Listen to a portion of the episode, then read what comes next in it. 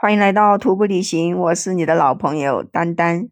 哎呀，我跟你说，今天可惨了，因为我们向导的闹钟，嚯，两点钟闹起来了。本来说让我们凌晨一点爬山的，我一看时间，哎，怎么是凌晨两点呀？然后那个向导说，看我们太累了，还是让我们多睡一个小时吧。结果这样算下来，我中间醒了一下，然后有很多时候又没睡着。我还听到有人起床，而且有时候呢又被冷醒掉了。哎呀，这样算一下，从昨天晚上的十一点到现在的两点，三个小时，我总共可能还没睡到两个小时吧。然后就要起床来爬山。哎呀，我的天呐！起来以后，我们向导叫我们吃东西，他拿那个腊肉炖了那个豆角，然后还有他们这边的一个什么馍。那个馍我也不知道是叫什么馍，反正我觉得就像一个饼吧，但是它不厚，黄黄的，然后呢很薄，吃起来呢也是软软的，反正不是那种用油煎的，吃起来淡淡的还可以。因为在这个大本营海拔这么高嘛，他拿那个腊肉炖的豆角，我们都吃不下去。那个腊肉原本腊肉是咸的，是吗？结果放在我们嘴巴里面，我去，这个腊肉居然没有味道了，一点味道都没有。不止我一个人吃说没有味道，我们三个人一起吃，哎，都说这个腊肉没有味道。那个向导就奇怪了，腊肉怎么会没味道呢？我们说真的没有味道啊，它又不咸也不香，不好吃。就那个豆角还可以，然后呢，我就吃了点豆角，但是那个向导看着我们不吃肉不行啊。这个不吃东西，等一下没力气爬山呀。这今天要爬十几个小时呢。后面他就叫我们几个人吃那个泡的大蒜。哇，我把那个大蒜夹了一个来吃，我的天呀，好上头啊！我跟你说，真的是好辣，好刺鼻，特别的难受，辣的我整个嘴巴呀，真的感觉就开胃了一样的。我跟你说，这是我第一次吃这种大蒜泡的大蒜。哎呦我天呐，真的是太难受了。但是吃完以后，嘿，我真的有点了胃口。然后吃腊肉还是没味道啊。然后我就去吃了一点他那个豆子，哎，那个四季豆还可以，就吃起来是有点咸咸的，也蛮好吃的。所以呢，在雪山啊，其实真的吃这种素菜会比较好吃，肉类那些东西啊，真的是有点接受不了。所以呢，我就强行自己把那个豆子给吃了。然后呢，一边吃一边喝水，简直就像是拿水在吞咽下去一样的。就吃一点那个豆子跟那个馍，我就已经喝了我的开水杯一杯的水。我那一杯水五百毫升耶。那个向导就一直叫我们多吃一点，多吃一点，但是我们实在是不想吃了，再吃下去都要吐了。吃完东西以后就开始整理东西，然后那个向导就给我们穿上那个安全带。我说这个哈巴雪山为什么要穿安全带啊？好像不需要吧。然后那个向导说，反正穿上穿上说不定有用。然后就穿这个安全带，搞得我有点心慌。我就想着这个顶上是不是特别难走，或者是有什么危险呀？后面又给我们拿了那个冰镐挂在我们每个人的包上，又给我们调整每个人的那个冰爪大小。哇，结果那个一米八八的那个小伙子。他还是一个学生，是一个艺术生，因为他人长得比较高，然后他的脚也比较长，好像是穿四十九码。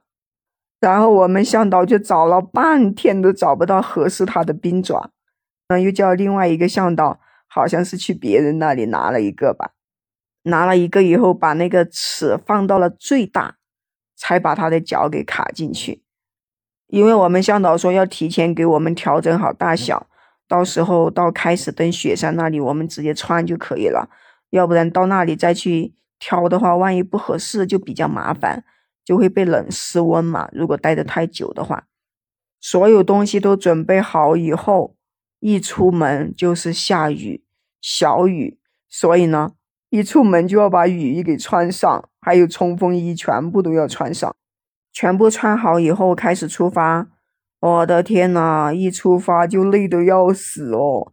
你知道吗？一出发就是爬坡，这个坡还不是普通的那种泥巴路，弯弯绕绕的坡，它这个直接就是那种大石板，特别特别大的石板，你就从这个石板上走上去，你知道吗？这个石板差不多是角度在六七十度的这个角度，哇，你走在上面，你如果说不往前倾的话，你可能会往后仰。我们站在这个石板上面往后看的时候，就看到后面。很多人打着这个手电筒也跟着我们来了，因为这个时候天特别黑嘛，就看到后面一堆的手电筒哇，感觉特别的好玩。我们三个人加上我们的两个向导，总共是五个人。我们几个人居然是走的最早的一批队伍，然后呢，我们还没有走多久，人家其他队伍就已经跟上来了。跟上来以后，集体都在这个大石板上走路。哇，反正呢这么黑也看不清楚方向，也不知道两边是什么样的风景，就只有跟着前面那个灯走。反正前面一直有向导在前面，他走得很快。然后呢，他走到一段，他就把那个灯往前一照，你就沿着那个灯光的方向走就可以了。基本上就走个二十步左右，就要停下来喘口气休息一会儿。我一直跟不上他们，一直走在最后面，因为走在后面的队伍都已经超过我们了。哇，我就感觉人家真的是太快了。跟我一起的两个小伙伴走的也挺快的，反正就一直在等我。因为起得太早的缘故吧，反正呢，我就一直走路，一直打瞌睡，一直在那里打哈欠。哎呀，结果还传给了那个向导，那个向导说：“你再打哈欠下去啊，我都要被你给整困了。”然后我都想在这里睡一觉。然后我就说，我也控制不住自己啊，我就是很想睡觉呀。我说这个凌晨来爬山，哪里受得了啊？反正就这么一直打着哈欠，一直爬爬爬，啊，我实在是走不动了，真的是，一直走到天快亮的时候，差不多六点，这个大石板路才走完，哇，真的是太痛苦了。这个天亮以后呢，看前后左右全都是大雾。什么风景都看不到，哎呀，反正是拍照的欲望都没有。然后走着走着，我们有两个小伙伴，就有一个叫体育生的，他呢就高反了，走不动了，越走越慢了，就走的比我还慢了。然后那个向导就鼓励他，让他坚持再坚持，就说连我都走上去了，他肯定能走得上去。因为那个向导一直看着，从昨天开始我就是最慢的一个，然后呢又继续往前走，走走走，嘿，那个大长腿也走不过我了，也走到我的后面去了。我说怎么回事啊？你两个人？我说不要走了吗？然后他们两个人就在商量要不要下撤，要不要回去。然后我就说你的腿这么长，而且呢，我说你都来了三次了。第三次来了，你这次再不登顶的话，我觉得你是不是跟这个哈巴雪山无缘了？我就说，反正你也不高反，就走呗，慢慢磨吧。主要可能是他看着所有人都跑到我们前面去了，我们三个人很慢，可能就没有信心去登顶。然后呢，也看着这个大雾，可能都不想登顶了吧。后面那个向导就说：“你们两个人不要管这个人，你们先走啊，反正能上一个上一个。”最后，我跟那个大长腿就拼命往上爬，但是在爬的过程中，这个大长腿他居然在路上想睡觉，哇，坐在那里就想睡着的那种，我的天！就我看着他坐在那里，都已经那个头一点一点的，就跟睡着了一样的。那个向导呢又不让他睡，要把他给摇一下。我说你这比我还夸张，我这一路打哈欠也就算了，你既然还能真的睡着啊！我说这么冷的天，你知道吧？一直在下雨。这个天亮以后，我们是能看到两边离我们很近的这个冰川的，有些地方呢就要过一点点冰川。所以呢，过了一个冰川以后，我们向导就叫我，你能走你就赶紧往前面走，你先一个人往前面走，不要管他们两个人。我就说那。我一个人往前走，你们两个向导照顾他们两个人，我怎么办呀？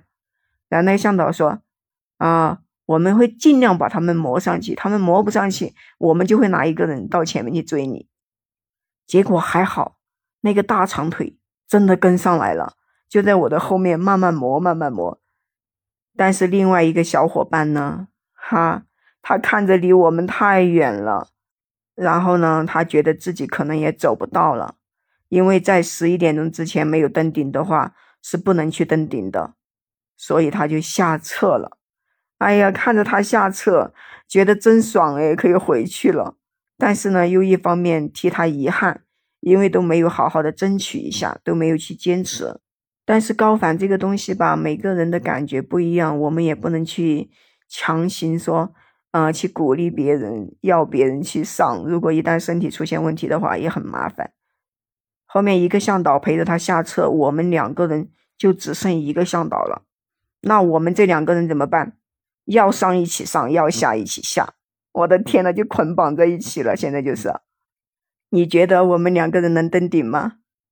关注丹丹，订阅我的专辑，也可以加入我的听友粉丝群，就是丹丹的拼音加上八七二幺零。下期我再跟你分享我们登顶的事吧。